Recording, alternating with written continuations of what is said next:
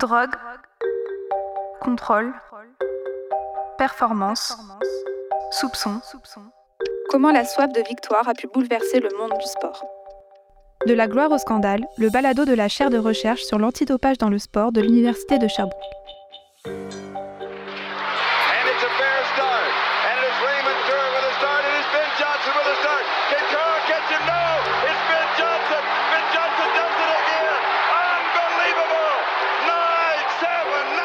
Bonsoir mesdames et messieurs, c'est un jour triste pour le sport canadien, pour le Canada. The gold medal has been withdrawn.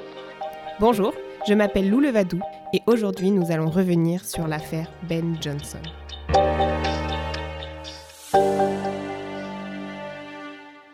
« 17 septembre 1988. Des milliers de spectateurs sont réunis dans le stade olympique de Séoul, en République de Corée, pour assister à la cérémonie d'ouverture des Jeux de la 24e Olympiade de l'ère moderne. Le début de cet événement connaît un rayonnement planétaire incontestable. 8391 athlètes, provenant de 159 nations, participèrent à ces Jeux d'été, correspondant au plus grand nombre de délégations depuis les premiers Jeux olympiques de l'ère moderne de 1896. Après une longue période de jeux dits politiques, à la suite de nombreux boycotts, beaucoup d'attentes entouraient les Jeux olympiques de Séoul. Pour la première fois depuis plus de 15 ans, les délégations américaines et soviétiques sont de retour ensemble sur les plateaux de compétition. Le président du Comité international olympique ainsi que la communauté internationale espèrent alors voir le retour des Jeux olympiques dits innocents. Lors de la course du 100 mètres, l'une des épreuves les plus attendues de ces Olympiades, et sans aucun doute l'épreuve reine de l'olympisme, se sont affrontées deux grandes figures de l'histoire de cette discipline, le Canadien Ben Johnson et l'Américain Carl Lewis. Ce duel devait être des plus épiques. La communauté sportive internationale tout entière avait les yeux rivés sur cette course. Les deux hommes les plus rapides du monde allaient s'affronter dans une lutte sans merci pour offrir au public un moment spectaculaire dans l'histoire du sport. Le départ est bon, c'est Johnson qui est bien parti. Johnson, attention dans le couloir, on verra. Johnson est en tête, c'est Johnson. Réussite, Ben Johnson, médaille. En ce 24 septembre, le coup d'envoi est lancé. Les deux athlètes s'élancèrent sur la piste. Ben Johnson a déjà deux pas d'avance. C'en est fini pour Carl Lewis. Ben Johnson se retourne, regarde son adversaire et lève le doigt au ciel. Il est sacré champion olympique du 100 mètres en établissant au passage un nouveau record du monde de 9 secondes 79. Mais ce n'était sans compter la révélation, le lendemain seulement, d'un test de dopage positif aux stéroïdes pour le champion en titre. La question du dopage prend alors de nouvelles proportions. Aucun athlète de cette posture n'avait encore été contrôlé positif à des produits dopants. L'image des Jeux olympiques de Séoul fut alors vite mise à mal, et ces Olympiades furent le point de départ des Jeux olympiques dits malpropres, berceau d'un des plus gros scandales de dopage de l'histoire des Jeux olympiques.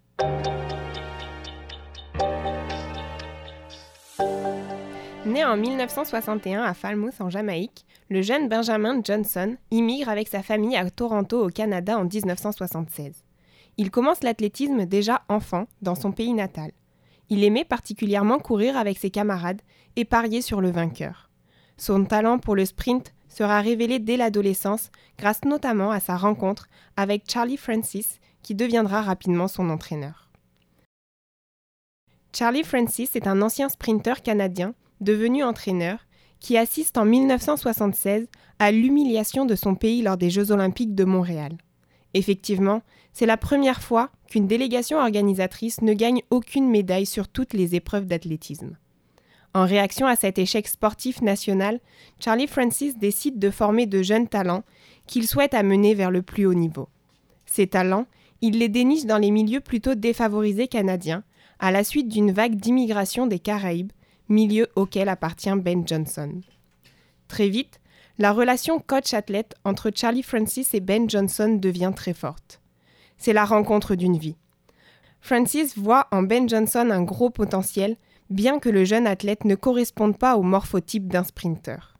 Or, Johnson est un jeune sportif très assidu et travailleur à l'entraînement, ce qui plaît particulièrement à Charlie Francis. Les deux hommes entretiennent une relation semblable à celle d'un père et de son fils, comme l'affirme Ben Johnson lui-même. En parallèle, l'entraîneur commence à comprendre les méthodes de dopage systématiques et organisées dans les pays de l'Est. Selon lui, la combinaison d'une formation complète de jeunes talents et la mise en place d'un programme de dopage mènera sans aucun doute ces sportifs vers les plus hautes marches des podiums internationaux. Il collabore alors avec le docteur et physicien Jamie Astafan, vers qui il oriente tous ses athlètes afin de leur faire suivre différents programmes de dopage. En 1980, Charlie Francis devient officiellement l'entraîneur de l'équipe olympique d'athlétisme du Canada. Dans cette équipe est notamment sélectionné Ben Johnson. C'est dès ce moment que sa carrière sportive va exploser. Il enchaîne les courses de niveau international et rencontre sur les pistes le sprinter américain Carl Lewis.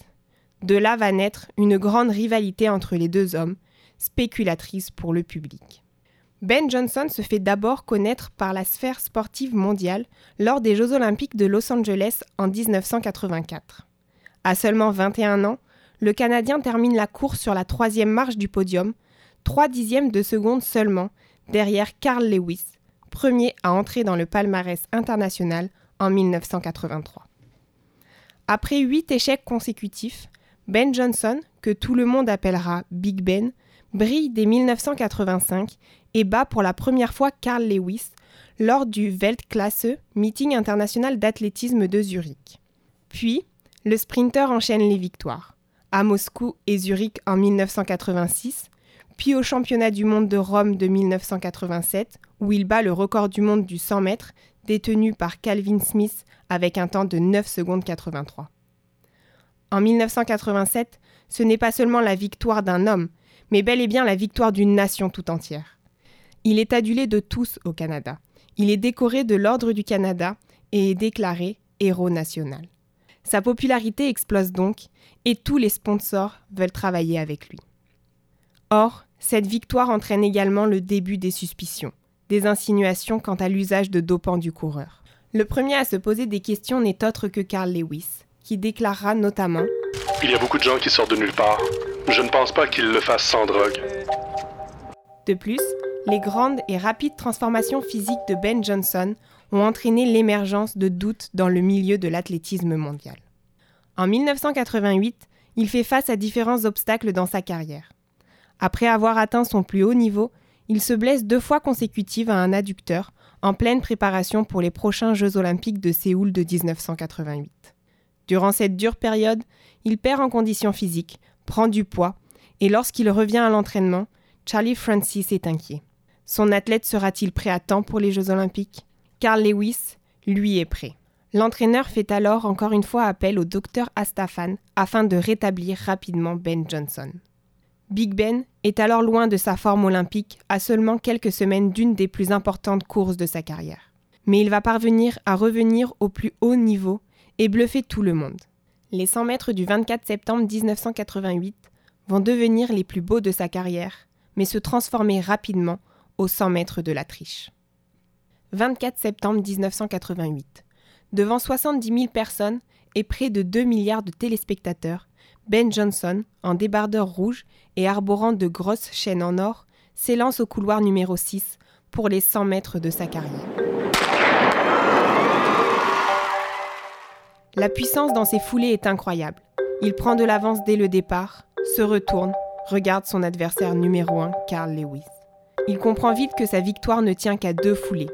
Il lève le bras au ciel, puis franchit la ligne d'arrivée en tête avec un temps record de 9 secondes 79. Big Ben vient d'établir un tout nouveau record du monde sur l'épreuve reine de ces Jeux olympiques. Il est le coureur le plus rapide du monde. Il devient en moins de 10 secondes la star de ces Olympiades et offre à son pays un rayonnement mondial exceptionnel. Il porte en étendard la fierté du Canada, pays n'ayant pas remporté de médaille d'or olympique en athlétisme depuis 1932. Il est parvenu à décrocher le Graal, ce pourquoi tout sportif de haut niveau s'entraîne durant toute sa carrière, la médaille d'or olympique. Il déclara même lors d'un entretien avec le Premier ministre canadien Brian Mulroney, juste après la course, que s'il devait choisir entre la médaille et le record, il n'aurait aucune hésitation. La médaille, parce que personne ne pourra me la reprendre. Ce ne fut sans compter les révélations données par le Comité international olympique seulement 48 heures après la gloire. Tout s'effondre alors pour le sprinter. Dans la nuit du 25 au 26 septembre, il passe du héros à l'escroc de ces Jeux olympiques. Il y a une rumeur qui circule, c'est l'agence France-Presse qui, qui, avait publié en scoop, ce qui est quand même assez étonnant. Ils avaient eu une information comme quoi Johnson euh, avait été disqualifié. La commission médicale du Comité international olympique annonce lors d'une conférence de presse convoquée d'urgence qu'un des athlètes de la finale du 100 mètres était dopé lors de la course. En effet, le jour de la course, des contrôles antidopage avaient été commandités sur plusieurs sportifs du 100 mètres, dont Ben Johnson. Les échantillons d'urine du Canadien prouvent qu'il a concouru sous l'emprise d'un stéroïde anabolisant, le stanozolol. Ce stéroïde permet notamment aux muscles de s'oxygéner plus rapidement, renforçant ainsi l'endurance physique, la vitesse et la force brute. L'échantillon A est positif. L'identité de l'athlète est encore gardée secrète, mais le laboratoire transmet l'information rapidement à la commission médicale du Comité international olympique qui découvre l'identité du sportif. Puis, l'échantillon B est analysé avec la délégation canadienne. Celui-ci est aussi positif. Très vite, la communauté internationale apprend, stupéfaite, que ces échantillons positifs appartiennent au nouveau roi du sprint qui sera rapidement surnommé Benoïd. Ben Johnson quitte alors, escorté par des agents de sécurité, Séoul le jour même pour retourner au Canada. Dans un premier temps, Ben Johnson ne cessera de nier ses accusations de dopage et évoquera même Je n'ai jamais pris de produit dopant. Je ne mettrai jamais ma famille, mes amis et mon pays dans l'embarras. Ensuite, son coach, Charlie Francis, avancera comme défense qu'il n'a pas pu prendre du stanozolol. Selon lui, Johnson ne le supporte pas, et de plus, ce produit mettrait 28 jours à disparaître de l'organisme, ce qui est un délai beaucoup trop long. Francis déclara alors que Ben Johnson avait pris du furazabol.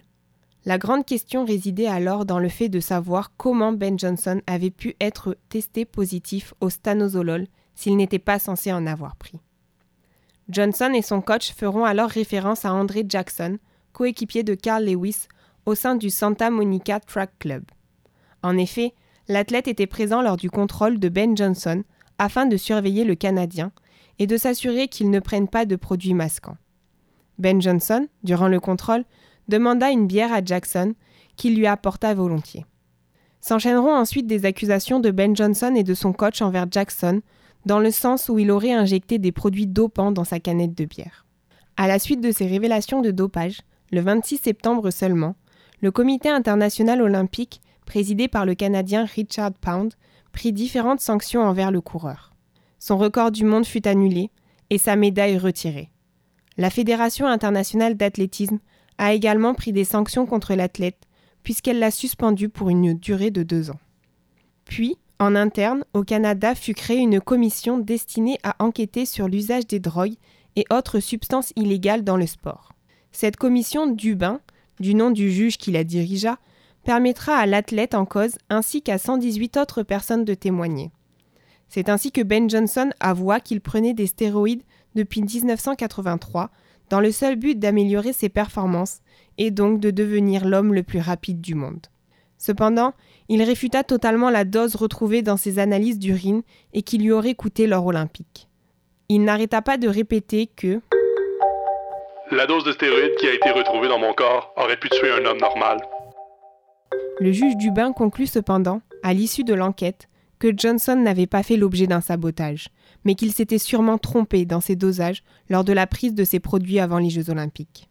Pour donner suite à ces révélations, tous les records de Johnson furent retirés, tout comme ses victoires aux mondiaux et différentes courses s'étant déroulées entre 1983 et 1988.